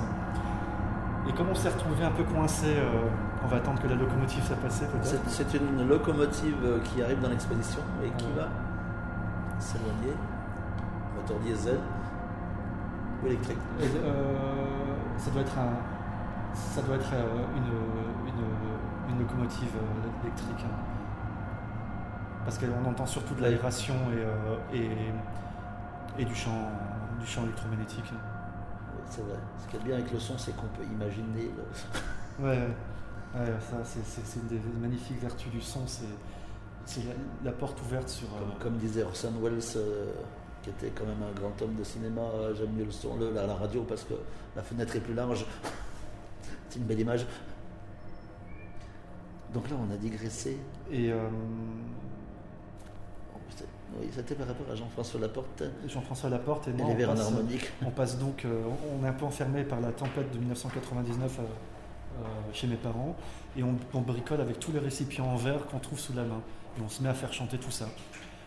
Et on incline et on s'aperçoit qu'en inclinant, ça change le volume ou alors on se verse de l'eau pendant que l'un joue, enfin on s'amuse. Et tout ça me travaille. Et donc est venue cette idée d'un verre à pied creux par lequel pourrait s'écouler le liquide, etc pendant quelques années, euh, le, projet me, reste en tête, me trotte en tête. Et puis comme euh, Jean-François à l'époque battait de la besogne euh, à grande vitesse et qu'il employait des instruments que j'avais aussi commencé à développer, mais qui à chaque fois il en faisait des choses super belles. Du coup, moi j'abandonnais le projet parce que je voyais pas aucune raison de continuer quelque chose que lui mettait en œuvre de manière idéale. les vers, j'attendais de voir s'il allait en faire quelque chose, puis il ne passait rien. Et un jour, j'en parle à un type à Grenoble et qui adore le projet. Et il me donne l'adresse d'un verrier qu'il connaît euh, sur Grenoble. Et deux ans plus tard, il me reparle de ça, il me dit alors, tu les as fait fabriquer? Et euh, je lui dis, ben écoute, non, machin, je, je l'ai embiné. Et il me dit, c'est pas compliqué, hein. moi ton projet je le trouve génial. Si toi tu le fais pas, moi j'irai lui demander de les faire. Tant pis, je te vole le truc, mais tu te débrouilleras avec ça.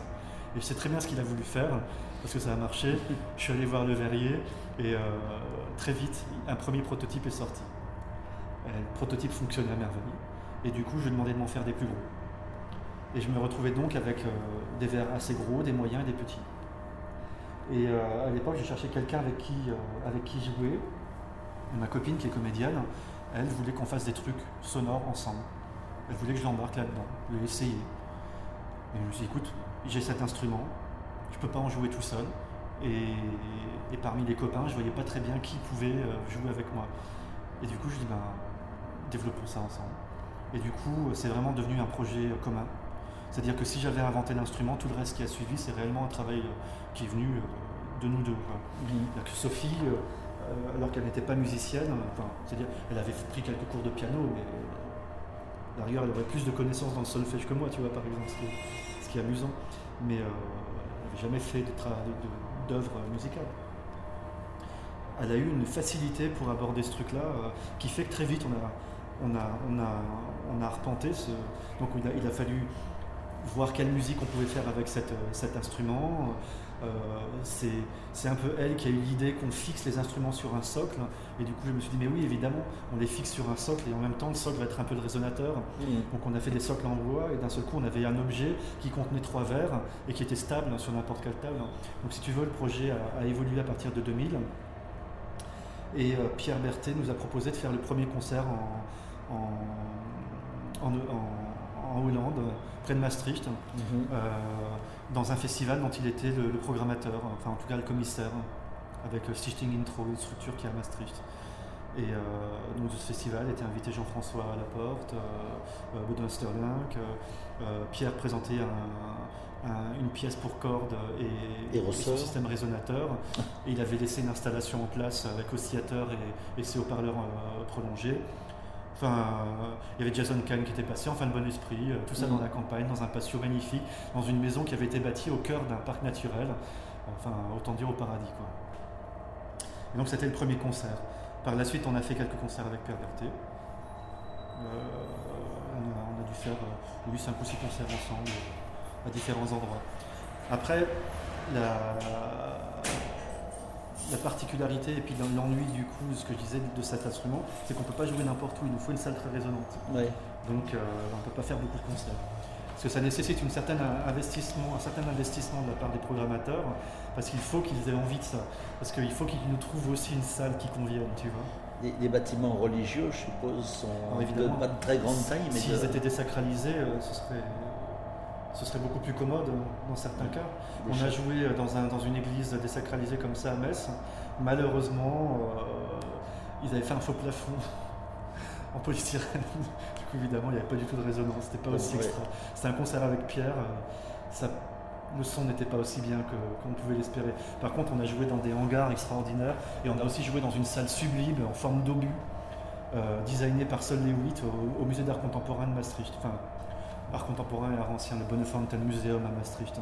Et là, c'était une salle incroyable. Il y avait 5 minutes, de, 5 mm. secondes, je veux dire, de réverbération. Malheureusement, c'est dans un projet collectif où on avait été invité pour faire deux fois une demi-heure de, de jeu, à l'intérieur desquels les gens pouvaient aller et venir. Et en fin de compte, quand on arrivé sur place, le compositeur et organisateur de la soirée nous annonce qu'on peut jouer pendant 5 minutes et que le public arrivait et repartait. 5 minutes les verts, c'était totalement frustrant. Donc malgré tout, euh, entre les deux, nous on se faisait des petites sessions très discrètes et, on profitait de l'acoustique du lieu en mm. entendant dans le lointain euh, un chœur qui chantait parfois des, des chœurs euh, de Guillaume de Machaut. Mm. il, y avait des, il y avait des chœurs anciens, il y, avait un, a, un quatuor de saxophone qui a joué une pièce de Xenakis. Et du coup, nous on entendait ça dans, dans la résonance de cette salle invraisemblable. On a quand même passé un moment plaisant. Et euh, voilà, depuis, on a eu, euh, on a eu d'autres collaborations. On allé faire un disque avec Osso Exotico à Lisbonne en 2003. On a fait quelques concerts avec Jean-François Laporte. On a fait une version trio des vers en harmonique avec euh, Hitoshi Kojo, qui travaille sous le nom de Spiracle aussi, qui vit maintenant à Genève. Mhm. Et c'est quelque chose qu'on va certainement refaire parce que le travail à trois était vraiment très intéressant. En fait, trois vers de plus, ça ajoute réellement beaucoup audio. Ça, devient un petit orchestre. Voilà, là on, commençait à avoir un son d'ensemble. Euh, c'est-à-dire qu'à à deux, on peut jouer de quatre vers. À six, on joue de six vers et ça change tout. Mmh, vraiment, beaucoup, radicalement. Aussi bien dans la manière de, passer de l'un à l'autre que dans. Et on s'est même mis à adopter des, des, modes de jeu qu'on n'employait pas à deux en fait. Ça. Mmh. Donc euh, ça a été vraiment très stimulant. Et ça, on a pu le faire euh, chez, chez les gens de QE2 à Bruxelles. En fait, c'est les, les, les, les petits, les, successeurs un peu du Déglaspile qu'on connaissait euh, des temps de Mozart ou de l'orgue de cristal de Bachet bah, Disons que non, ça fait partie de ces instruments euh, sans être le, parce que tous ces autres instruments continuent à être exploités. L'autre jour, dans la rue à Lyon, je croisais un Tchèque euh, qui jouait d'un, glace, un petit glace, enfin, l'orgue de verre de base avec des verres, des verres remplis, mais mm. une virtuosité. J'étais, c'est sublime. Il faisait des trémolos en, en, soulevant un petit peu la table avec son genou. Enfin, c'était extraordinaire. Et les, les cristal bâchés continuent à être joués. Il y a ces Catherine. Mm. Euh, j'ai perdu. Euh, j'ai un trou sur son nom euh, qui, qui, qui, mais c'est une, qui, conserve une partie des instruments et qui, et qui est une, une des cristallistes mm. renommées françaises qui joue des œuvres de compositeurs contemporains qui demandent à ce que les cristal bâchés fassent partie. Puis Glass Harmonica continue à être exploité de très belle manière. Hein. Christina Kubich en a fait une très belle pièce récemment. Mm. Enfin, c'est vrai que c'est des instruments qu'on voit peu. Puis il y a Thomas Glock en Alsace. Mm qui joue euh, et qui, et qui promeut énormément euh, les ondes Marteneau. Et, euh, et même tout un orchestre, le, Glass Orchestra, alors je ne sais plus s'il est allemand ou viennois. Donc on ne peut pas dire que c'est le successeur, c'est simplement un, un, autre instrument inventé avec ce, avec ce médium, tout simplement. Après, c'est vrai que ce système ne semble pas avoir eu beaucoup de précédents. Euh, Hélène Fullman avait l'air de dire qu'une dame, Christina Bobrovsky, aux États-Unis, avait, avait, inventé quelque chose d'un peu similaire, mais il se trouve, euh, après observation, finalement pas tant que ça. Donc il se trouve qu'on a quand même un instrument assez original. Et, bien sûr, la musique qu'on pratique avec découle quelque part des, possibilités de cet instrument. Mm-hmm. Alors c'est un instrument détestable à posséder et à mettre en œuvre parce qu'il est très fragile, que chaque verre est unique, qu'on a des structures d'accords qui sont conçues à partir euh, de ces vers-là, et que le jour où l'un de ceux-là casse, toute cette grille d'accords disparaît, et avec ça, un ensemble de chants, de compositions, etc. Bon, jusque-là, il n'y a jamais eu de casse, mais avec du verre, euh, ça arrivera tôt ou tard. Donc il y a quelque chose d'un petit peu euh, stressant avec ça. et c'est aussi une des raisons qui fait qu'on en joue peu.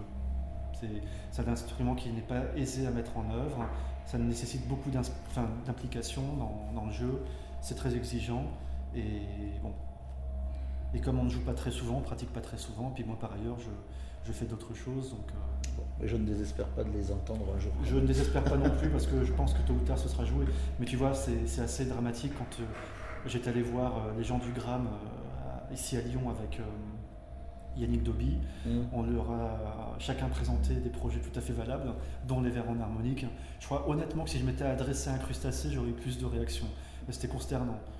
Donc tu sais que du côté du Gram, il ne peut pas y avoir de, de, de réaction pardon, évidemment pas des nuits sonores.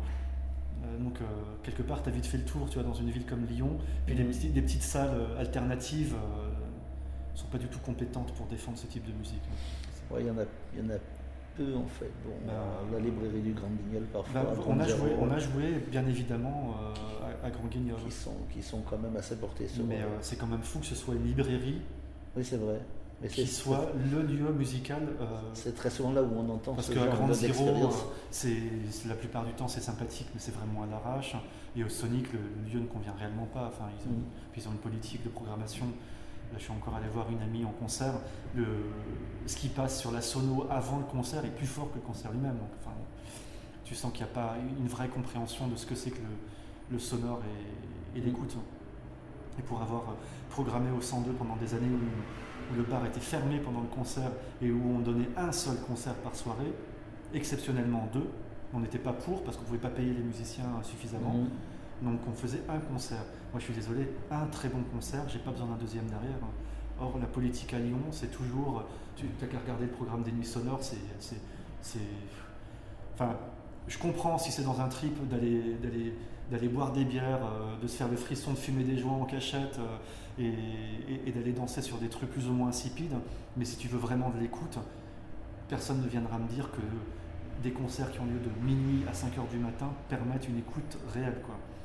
Une, stimulation, je veux bien, une sorte de massage par les subs, je, comprends, mais je ne crois pas une seule seconde qu'il puisse y avoir la moindre la moindre approche intelligente. D'ailleurs, euh, les, toutes les personnes que je connais qui sont allées voir par exemple Tony Conrad l'année dernière, à l'unanimité dit que tous les concerts de Tony Conrad ailleurs étaient dix mille fois mieux. Quoi. Mmh. On peut pas, enfin, dans une sorte de foire comme ça, c'est un peu. Euh, moi, j'ai du mal à, à me sentir. Euh, c'est des séquences qui sont autres, c'est de la dance floor. Non, puis de toute façon, il y a une mise à plat esthétique que je ne peux pas cautionner où tout et n'importe quoi se côtoient finalement, au mm. même niveau. C'est peut-être c'est vrai d'un certain point de vue, mais c'est vrai que c'est aux antipodes de ma manière de, la manière dont j'ai eu de défendre une, certaine musique. Au 102, on, on s'est plutôt cassé le cul à présenter des petits bijoux, si tu veux. Je veux dire, le but du jeu, c'était vraiment proposer des œuvres qui avaient une, sacrée consistance, pas de divertissement. Tu vois la possibilité d'un vrai vertige, d'un vrai bouleversement. La musique, pour moi, n'est absolument pas un, décorum. Si, ça l'est d'une certaine manière. J'écoute des trucs à la cool à la maison. Tu vois, j'écoute de la pop, j'écoute des trucs super légers. Mais euh, parce que je suis capable d'aller de ce, de ce niveau-là à un niveau beaucoup plus. Mm. Euh, tu vois, enfin, Eliane Radic, dans ma, dans ma vie, ça, ça, ça, a foutu le bordel, si tu veux, le jour où j'ai découvert cette musique. Donc euh, il y a quand même quelque chose avec ça, avec cette intensité, qui me semble extrêmement important. Et c'est vrai que je me sens plus à l'aise quand des mecs organisent des festivals, euh, de sentir ce truc-là, par exemple. Festival, c'est pas mal non plus. Je sais qu'en tant que musique fan, j'ai été très preneur à une époque. Mm-hmm. Aujourd'hui, plus du tout, mais à une époque, euh, j'adorais ça. Mais disons que, tu vois, par exemple, je vais jouer dans un festival là en, Espagne où tu côtoies des gens comme. Enfin, des gens très bien, quoi. Karkowski, Sam von Hauswolf, Jean-François Laporte, Enfin, tu sens qu'il y a une, vraie consistance quoi, dans, les démarches. Hein. C'est quelqu'un qui a, programmé Steve Rodden, qui a programmé un peu toute cette sphère, euh, etc. en France, on n'entend jamais parler d'Osso Exotico, qui a vu jouer Zev, qui a vu jouer euh, Hélène Fullman. Hein. c'est, mm. tu vois, Pierre Berthet a un petit peu tourné, mais il passe à Lyon très bientôt. Voilà, quoi, c'est malgré tout incroyablement confidentiel. Quand tu mentionnes ces noms-là, quand je mentionne ces noms-là à des camarades de, Bruxelles, bon, Bruxelles c'est une grande ville, mais bon Dieu, Lyon c'est une grande ville aussi, c'est une énorme métropole en France. Hein. À Bruxelles, quand tu leur parles de ces gens-là, ils les ont tous vus. Ils s'en sont presque plus à se dire encore, tu vois. Moi, j'aimerais pouvoir me dire encore un concert de Philly Block, encore un concert d'Hélène Fullman. Mm Moi, Hélène Fullman, je l'ai vu deux fois dans ma vie, mais quand est-ce que sera le prochain concert? Si je ne me bouge pas le cul, ce sera, ce sera peut-être jamais, tu vois. Donc, il y, a ce truc qui est effectivement un peu désolant de voir que euh, là où il y a euh, de l'activité, euh, de l'activisme, souvent, ou malheureusement pas assez souvent, il y a cette sorte de vraie, vraie curiosité éclectique, tu vois. Et puis, et puis une vraie exigence quand on démarche. Mm. Et cette volonté de, parfois d'expliquer les choses ou de, raconter un petit peu l'histoire des arts sonores, c'est un petit peu dans cette même, dans cette même logique de C'est sûr que si, je continue à le faire, et comme je le fais en langue française, c'est essentiellement en, territoire francophone, ça m'est arrivé une fois en Belgique, mais la plupart du temps j'ai fait des conférences en France. Euh, bon, alors l'origine de cette conférence euh, est un peu plus marrante. Mais le, fait que je continue à la faire maintenant, c'est effectivement parce qu'il y a un véritable, il y a une effroyable lacune sur ces musiques-là. Alors ma contribution est bien maigre, hein, évidemment, par ce biais-là, mais euh, elle reste malgré tout effective, puisque, par exemple, euh, Nicolas Thirion m'avait invité pratiquement 4 années ou 5 années consécutives à Dijon. Et donc j'ai vu des gens qui revenaient me voir, hein. et j'ai vu aussi l'évolution de, de l'écoute des gens qui venaient me revoir pour me dire dis donc je me suis mis à écouter des frigos et des... Mm, mm, j'ai mm. entendu des sons incroyables dans tel endroit. Donc c'est vraiment bien, si tu veux, à un moment donné de... Et par ailleurs, euh, tous ces gens commencent à découvrir euh, ces noms dont on ne parle jamais en France.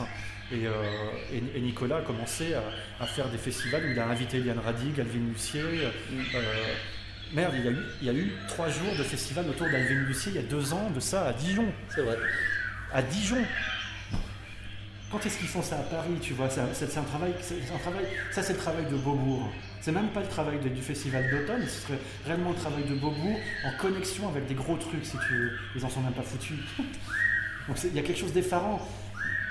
Ils font d'autres choses qu'ils font très bien. Beaubourg s'est arrêté à Marclay, ce qui est déjà en soi. Oui, oui mais, si tu veux, voilà qu'ils en soient que là. Marclay, c'est les années 80, si tu veux. Oui, Toi qui n'es pas encore de lecture sérieuse de, du, de l'après. en fait, il y a eu un trou après 70 en France. Parce que quelque part, euh, l'IRCAM a tout avalé et on a fait croire aux gens qui l'ont gobé sans problème, parce que les journalistes ne voulaient pas trop. J'ai des textes, hein, des, textes écrits même par euh, Gérard Frémy, pianiste à l'époque, euh, qui jouait John Cage et tout ça, qui travaillait avec toute cette bande de musiciens, Parentoen, enfin, c'est un peu des, des gens très intéressants sur la scène musicale française a dû lui-même écrire un article sur un concert d'Eliane Radig au milieu, excusez du peu, hein, de, euh, et ensuite de pièces de Bach. Elle a été donnée au milieu. Pas une seule critique. À Paris. Tu, peux pas arriver à un tel état de fait, c'est en 73 si tu veux. 73 ou 74. C'est presque inimaginable qu'on en soit là, si tu veux. À Pergis, Eliane Radig et des pièces de Bach, il doit y avoir une chronique dans les magazines musicaux. Ça fait partie d'œuvres, enfin de moments importants dans la vie artistique de, de, la capitale. Eliane, à l'époque, euh, elle avait déjà commencé à présenter ses œuvres régulièrement aux États-Unis. Donc si tu veux, c'est vrai que c'est assez fou, mais il y a quelque chose de tordu que je n'explique pas très bien, mais euh, c'est vrai que ces conférences me permettent de continuer à propager euh, cette, histoire, ces histoires, même si j'ai de plus en plus une manière assez particulière de la présenter, en décloisonnant complètement les territoires. Pour moi, l'évolution de la pop, en fait, je me contrefous de l'histoire d'une certaine manière. Il n'y a pas d'histoire. Je crois absolument ce que disait euh, Xenakis quand il disait que, euh, ou alors c'était du buffet, l'un ou l'autre, euh, qui ont dit que de toute façon, en art, l'idée de progrès était parfaitement invalide. C'était absolument quelque chose auquel il ne fallait pas croire. Les choses sont là, elles sont manipulées de différentes manières et elles sont exprimées de différentes manières en fonction des besoins. Mais si tu écoutes bien les choses, il y a quand même de troublantes similitudes. Mm. Tu vois, quand tu écoutes la musique d'Arnold Dreiblatt et que tu te mets à écouter de la guimbarde de Berger Sibérien, tu dis c'est bizarre. Tu écoutes certains trucs de percussion, de déphasage de percussion, pygmée, tu écoutes la musique de Reich, tu te dis bon Dieu, etc. Et que ça puisse, tu peux dire oui, mais il a été influencé, très bien, mais c'est tout de même quelque chose d'incroyable que un citadin new-yorkais puisse être influencé par des, des sauvages euh, africains, si tu veux. Enfin, c'est de la même manière que la musique de Gamelan Baliné qui a été jouée à la, à la Foire universelle de Paris et Mm. puisse complètement bouleverser les oreilles de Satie et de Lucie. Tu vois Et ces, ces histoires-là sont importantes. Donc moi, ce qui m'intéresse quand je fais maintenant des conférences, c'est de présenter ce, cette énorme chose, ce dont parle en- parfois très très bien euh, David Tout quand il parle d'un océan de son, tu vois. Et effectivement, on en Mm. est là. Je veux dire, tu sais, la, la première nuit que j'ai passée chez mon ami Nico, qui, qui était parti vivre en Guadeloupe, un vieux copain d'enfance, première nuit dans le jardin qui est en pleine forêt tropicale, où je me dis, mais en fait, ok, Rolf Julius était dans ce genre d'endroit. Et d'un seul coup, la plus belle installation sonore que j'ai jamais entendue. Mhm. Tu vois, en fait, tout ce qu'on peut faire artistiquement euh, dans ce domaine-là euh, est, une manière de, de faire que nos oreilles soient toujours un peu plus sensibles, toujours un peu plus dynamiques. C'est drôle comme j'ai l'impression que la bande nous suit de temps en temps en ponctuant des.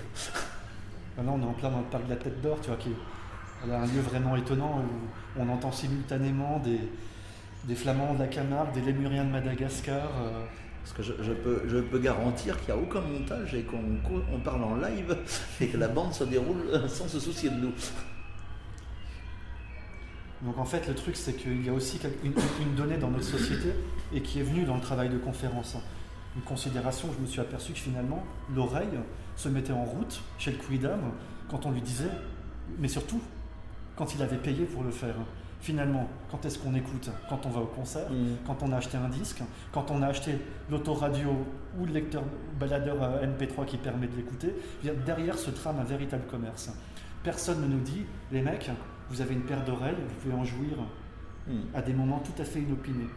Et tout le monde le sait d'une certaine manière. Tout le monde a eu des moments, plutôt dans les vacances, ces moments de relâchement où soudain le vent dans les arbres à cet endroit-là était délicieux, où soudain dans le lointain les échos de l'activité humaine avaient une, une- une saveur absolument euh, Mm.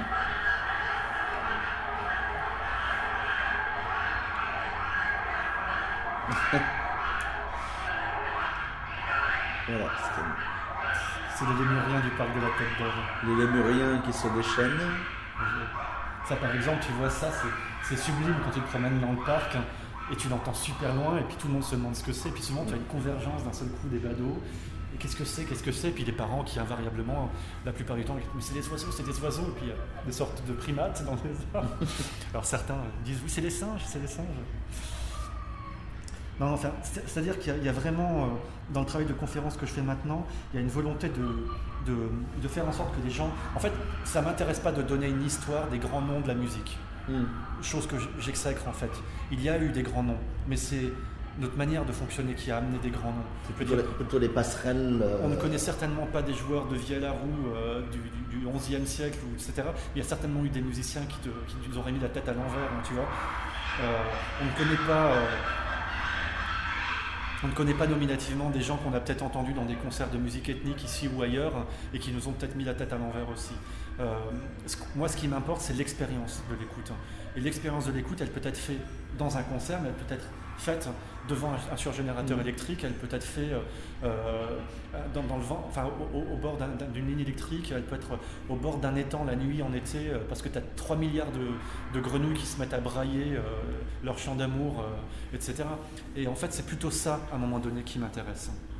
Après, si j'écoute les Beach Boys, ou si j'écoute un morceau de, de, de, Lucier, ou, enfin, tu, tu vois, il y, a- il y a ce transport aussi qui est très très mystérieux. Qu'est-ce qui fait que nos oreilles nous procurent un tel transport Euh, Et de la même manière, euh, l'autre jour, j'ai enregistré des rainettes méridionales dans, dans l'arrière-pays euh, c'est toi.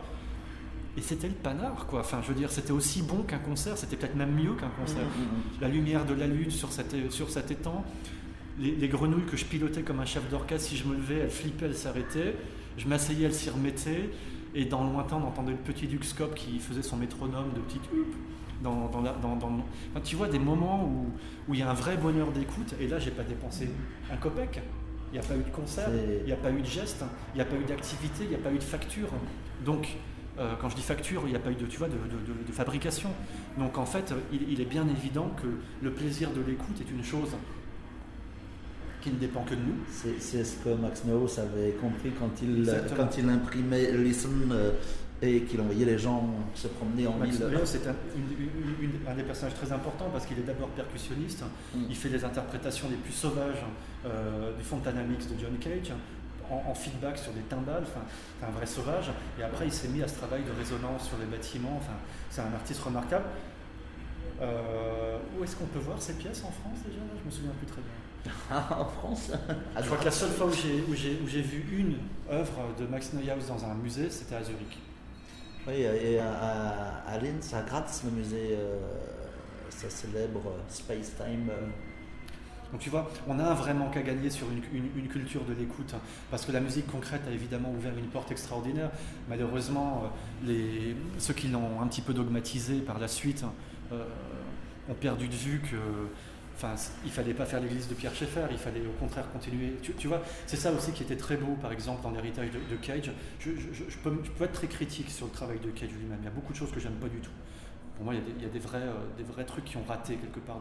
Et puis sa trouille qu'il avait à, légitimer ou non, enfin les choses. Enfin, il y a des trucs que je, que cautionne pas dans, sa démarche. Mais cet homme a ouvert réellement les portes, est très très grand. Et, et les conséquences de son, de, de son approche n'ont- été que bénéfiques d'une certaine manière. Et il n'y a pas vraiment eu d'orthodoxie caïgienne, un petit peu, mais pas tant que ça. Et euh, alors que du côté, euh, du côté de Schaeffer, il y a eu euh, cette sorte d'orthodoxie, mais post-schaefferienne, parce que ça s'est plutôt fait à l'époque où François Beyle est devenu patron du GRM. Mm, mm. Et c'est un peu dommage qu'il se soit un petit peu, Figé. un peu coincé, je sais pas ce qui s'est passé, ce qui ne s'est pas passé, ou, ou alors tout simplement. Tu vois, je, je trouve le travail de Michel Chon admirable. euh, hein, il, il a une œuvre absolument remarquable. Euh, Et Il y a des gens comme Luc Ferrari mais qui ont comment- quand même comment- voilà, comment Luc Ferrari a, a- a pu passer pour, pour euh, provocateur ou scandaleux? Le- je veux dire, quelque part, les, les- les presque rien sont limpides, Complètement. sont des œuvres d'une limpidité euh, formelle euh, extraordinaire. Il les explique tellement bien, en plus tu as tout en main. Ce, ce mensonge magnifique qui est presque rien numéro un, qui est le montage d'éléments anecdotiques, mais tout le monde aurait dû se rendre compte, mais oui, évidemment, bien sûr. Tu vois, enfin, il aurait dû y avoir beaucoup plus cette réaction. Eliane a, a passé sa musique en 71 au GRM. Ça devait être. euh, je sais plus quelle pièce c'était. Mais euh, toujours est-il que Pierre Schaeffer était dans la salle et elle, elle l'a vu sortir au bout de 10 minutes. hein. Ah, on était loin de le, du solfège. C'est sûr, et pourtant, moi je continue à penser qu'Eliane a été une des, des- des assistantes ou des élèves de Pierre Schaeffer qui a le plus euh, prolongé d'une certaine manière euh, la, la pensée de Schaeffer. Elle a, elle a réellement fait une prolongation de son œuvre. Mais ça, c'est difficile à dire parce qu'effectivement, euh, il n'y a plus de rupture dans son travail, mais c'est dans sa, dans sa manière d'arpenter le timbre. Mm. de, de- et, c'est surtout l'invention qu'elle a fait d'un certain procédé de mixage imperceptible en crossfade, extrêmement euh, lent et minutieux, d'un univers véritablement euh, de timbre à un autre, et que tu ne saches jamais à quel moment ça a changé. Ça, quand euh, Rhys Chattan a entendu ça la première fois à New York, ça l'a foutu totalement. à- il n'en revenait pas. Quoi. Il connaissait, il, il pensait euh, en tant que enfin proche euh, de la nébuleuse la Monte Young, il pensait savoir un petit peu ce qu'avait été le minimalisme, et là d'un seul coup il s'apercevait qu'il y avait d'autres manières d'être minimal, et en même temps, Il n'y avait pas que autrement. Glass au Reich, il y avait aussi Bah oui. Espèce de continuum. Mais tu sais que Eliane a été très proche de Steve Reich, euh, John Gibson et, Phil Glass. Elle a bien failli tourner avec, euh, avec euh, Reich ou Glass en, choriste hein, d'ailleurs. Il leur avait fait la proposition, il avait fait la proposition l'un ou l'autre, ça devait être en 71 ou 72. Et elle avait refusé parce que pour X raisons.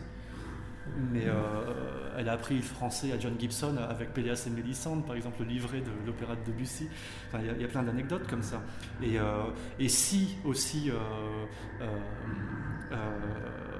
Phil Glass a composé les 12 euh, Music in 12 Parts, c'est grâce aux encouragements, sans doute en partie, de- d'Eliane Radig.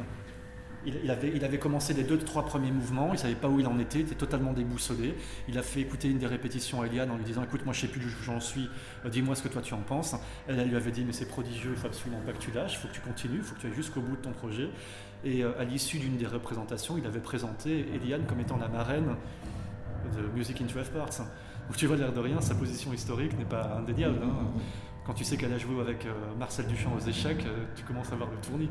C'est aussi elle qui a orienté euh, Yves Klein vers Louis Saguer pour faire la partition et l'arrangement euh, pour, euh, pour le petit ensemble à cordes de, de, la symphonie monotone. Mhm. Au départ, Yves Klein lui avait, avait demandé à Eliane est-ce que tu voudrais C'est vrai que ça, ça, rentre dans une certaine logique. Ben, ils, étaient, ils, étaient très, très, ils étaient copains, quoi, vraiment très copains. Et, et ils s'étaient amusés sur la plage une nuit, dans un man minuit, avec d'autres amis, sans doute toute la bande de Nice, là, à, faire des glossolalies à l'époque où, euh, c'était le, grand truc de faire des glossolalies à, la, manière de Haussmann euh, ou, tous ces gens-là.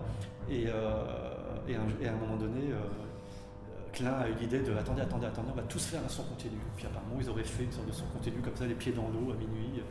Et l'idée est restée et, c'est devenu la symphonie monotone. Mais Eliane était dans tous ces endroits, si tu veux. C'est un peu comme tu vois, cette sorte de, livre pour enfants où est Charlie, où il faut que tu cherches au milieu de la masse de gens. Et en fait, Eliane est toujours quelque part au milieu, elle aussi. Il y a, dans, le livret original euh, de l'Apocalypse de Jean Pierre-Henri, il y a cette très belle photo du concert de 68 euh, sur le ring de boxe au Sigma de Bordeaux, où les, magnétophones étaient sur le ring et les gens allongés tout autour. La photo est superbe, ça fait rêver. En plus, tu vois qu'il y a bien, bien 1000 personnes et tu rêves un peu de, tu vois, de, de, de de concerts aujourd'hui comme ça de musique expérimentale qui ramènerait du monde hein, comme un concert de pop quoi. Et Eliane est au milieu du ring parce qu'elle était assistante à l'époque de Pierre-Henri. Donc si tu veux c'est assez vertigineux d'avoir côtoyé cette personne-là euh, et c'est sûr que son influence il a fallu trouver une manière de la digérer aussi. Je sais pas pourquoi d'ailleurs j'ai totalement digressé mais euh, tout ça pour dire que voilà, oui, c'est parce que elle, elle faisait partie de ces musiciens qui étaient en France hein, et, qui, et qui avaient cette vision du sonore. Moi, pour moi, je vois une sorte de ligne, euh, enfin, sur les compositeurs que je trouve réellement significatifs en France, qui ont réellement amené euh, un bouleversement sur l'écoute. Quelque part, tu, prends euh, Satie et Debussy d'une certaine manière, mm. mais je dirais surtout Satie. Satie avait des. Varese, Schaeffer, et puis après, c'est, enfin, tu vois toute la clique euh, Chopin, Henri Chopin, euh, Eliane Radig, qui sont plus ou moins de la, jeune, mm. la même jeune. Eliane est un tout petit peu plus âgée, elle a dû commencer. En fait, c'est-à-dire qu'il y a des, œuvres de Chopin qui sont des années 50, mais si Eliane avait, euh, avait, avait eu l'autorisation de travailler dans les studios de la maison de la radio à Nice en 56, il y aurait des pièces de 56 d'Eliane. Elle n'a pas eu l'autorisation. Elle s'est fait un petit peu, malgré euh, une lettre euh, avec le tampon de l'ORTF signé Pierre Schaeffer, enfin, demandant au, directeur de la radio de Nice de lui prêter les studios quelques heures par semaine. Voilà. Euh, tu vois, il y aurait d'autres choses. Il y aurait probablement des œuvres bien, bien, bien antérieures. Mais, quelque part, moi, je retiens surtout cette clique-là, quoi. Les autres ont, surtout c'est sûr qu'il y, a des gens vraiment magnifiques, enfin, il y a des œuvres que j'apprécie énormément.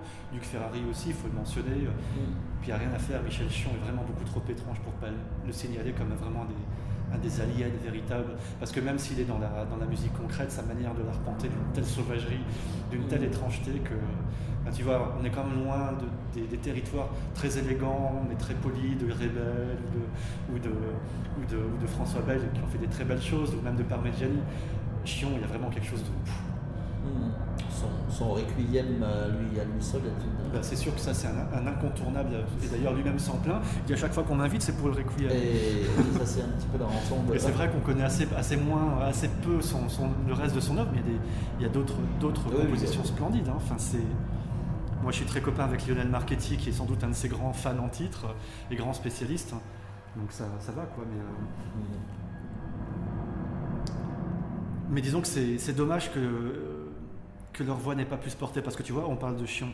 Et Chion et, euh, Guy Rebel ont écrit un, truc magnifique dans les années 70 qui était euh, la, musique électroacoustique, je crois. Et c'était une réflexion sur la musique, euh, sur l'après-musique concrète de Schaeffer, et c'était aussi une musique électroacoustique parce qu'il ne traitait pas que de musique concrète, puisqu'il abordait en fait tous les studios qui existait à cette époque-là. C'est un petit peu les, concepts de, l'art des sons fixés. des ben, voilà, lui, il a été un des plus grands théoriciens. Sa voix aurait dû porter infiniment plus. Ce type devrait. Enfin, je, veux dire, devrait être un ponte d'une certaine manière, tu vois. Enfin, il est, il est quelque part, même s'il est, il est, reconnu, il est, il est, il est scandaleusement sous-estimé par rapport à l'importance théorique qu'il a.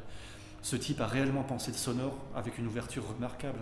Euh, et, voilà encore un échec. Bon, il est prof à la Sorbonne, mais merde, il faudrait que ce soit plus que ça, si tu veux. Il faudrait, il faudrait un rendez-vous hebdomadaire à la radio. Tu vois, enfin, qu'est-ce que c'est que cette radio qui est pas foutue de. Les radios sont très frileuses. Euh, hormis peut-être une radio parisienne très ouverte avec euh, et à tort parce que Girard, je sais plus. Moi, je le sais pour avoir fait plein de conférences dans plein d'endroits. La quantité d'auditeurs qui sont venus me demander comment ça se faisait qu'on n'entendait pas parler de tout ça à la radio. Hmm. Les gens sont prêts. On, est, on, est, à une époque où la population n'a jamais été aussi curieuse et, euh, et, réceptive. Quand tu vas faire des concerts dans des endroits bizarres, quand tu vas faire des conférences dans des bibliothèques, dans des, euh, dans des lieux où les gens te préviennent avant qu'ils sont ignorants, tu serais stupéfait à quel point tu en vois après qui te disent mais euh, à quel point je suis d'accord ou enfin ils ont découvert quelque chose, qui sont en demande. Donc la radio est frileuse pour des raisons probablement c'est eux qui sont frileux, pas le public. Hein. Oui, non, complètement. Et je pense qu'il y a aussi, euh, c'est indéniable, il doit y avoir une forme de conservatisme. Et puis en France, il ne faut pas perdre de vue que les arts ont toujours été intimement liés à une certaine forme de prestige et qu'on n'en sort pas. Oui, et les conservateurs ont fait et font encore une sorte de, de précaré. Euh. Cette conférence sur les arts sonores, je l'ai faite une fois dans un conservatoire à Nantes, sur la demande des parents d'élèves. Il y a des, profs, des profs qui étaient là, ils étaient enchantés. Nantes, pourtant, est une ville assez ouverte sur plein d'expérimentations. Il y a des gens comme Apotre. Oui, oui bah, j'ai travaillé comme intervenant en Beaux-Arts euh, et, j'ai travaillé comme. Euh, enfin, j'ai fait une conférence euh, au, conservatoire. Bon, après, on pourrait toujours dire qu'il faudrait que je me mobilise et que je, que je me fasse connaître, mais il y, y, a un certain bouche à oreille qui s'est fait, si tu veux. Enfin, mmh. ça, bon, ça se fait tout doucement, mais, mais c'est vrai qu'il y a quelque chose de, de terriblement cloisonné et, les, les, figures importantes de la musique en France n'ont pas eu des voix qui ont porté suffisamment pour, euh, pour, pour faire que s'effondre ce cloisonnement. Il faut dire que Boulez euh, avait du poids. Puis, mm. c'est pas anodin, Boulez était très copain avec Claude Pompidou. Et tu as tout dit une fois que tu as dit ça. Je veux dire, il n'y aurait jamais eu d'IRCAM s'il n'y avait pas eu une telle connexion. Et euh, c'est ce qui a fait aussi que quelque part, cette, cette, cette maison a occulté toute autre forme d'activité possible parce que le discours finalement était totalisé dans ce truc-là. Mm. C'est dommage, hein. parce que, euh, parce que l'IRCAM aurait été beaucoup plus fort s'il y avait eu d'autres voix. Tu, tu, comprends ce que je veux dire oui, tout à fait. Je veux dire de la même manière qu'aux États-Unis, il y a eu John Cage et il y avait Milton Babbitt aussi. En même temps, il y avait le sérialisme et ces, voix nouvelles. Et en fait, il faut que les choses se côtoient parce qu'elles peuvent s'enrichir mutuellement. Mm. Je veux dire, moi, je peux aller écouter une pièce de, de Schoenberg ou une pièce de, de Xenakis et être absolument satisfait par l'écoute, si tu veux. Ça me pose aucun problème. Et à côté de ça, aller voir le lendemain un concert de Merzbow ou de White House et de prendre mon pied de la même manière. En fait, ce qui est intéressant, c'est l'éclectisme. Ce qui est intéressant, c'est mm. l'ouverture, c'est le possible. C'est les passerelles, c'est les marges, c'est. Et en fait, voilà, d'avoir totalisé les choses autour de l'ensemble intercontemporain, l'IRCAM et puis, et puis leurs petits parents pauvres, enfin l'itinéraire, n'est pas suffisant il aurait fallu beaucoup plus, euh, tu vois, le travail extraordinaire qu'a fait Manu Vinchon euh, à Lille. Voilà quelque chose qui devrait être de niveau, enfin d'importance nationale, si tu veux. En plus, lui, il a réellement proposé la question des arts sonores avec, euh, avec une, une, simplicité désarmante d'intelligente. C'est-à-dire les, œuvres les plus pointues côtoyant les œuvres les plus ludiques. Mmh. J'ai fait une expo en 2004 à Lille, une installation sonore qui a été visitée au, au bas mot par 14 000 personnes. c'est flatteur pour moi, mais ça fait simplement te dire que, bordel, c'est possible. Oui, tout à fait. Là, ça, ça, ça, ne, on, ne doit un tel résultat qu'à l'acharnement d'un seul et même personnage et de l'enthousiasme des gens qui l'accompagnent. Mais tu vois, enfin, et parce qu'il a su être fin, en fait, dans sa manière de présenter, qu'il a eu des bons échos. Mais euh, il faudrait qu'il y ait plein d'autres lieux comme ça, plutôt que tous ces gens qui galèrent en province euh, pour obtenir quelques financements. Euh, il faut dire qu'il n'y a pas tant de, personnes que ça qui en France connaissent et programment les arseneurs. Euh,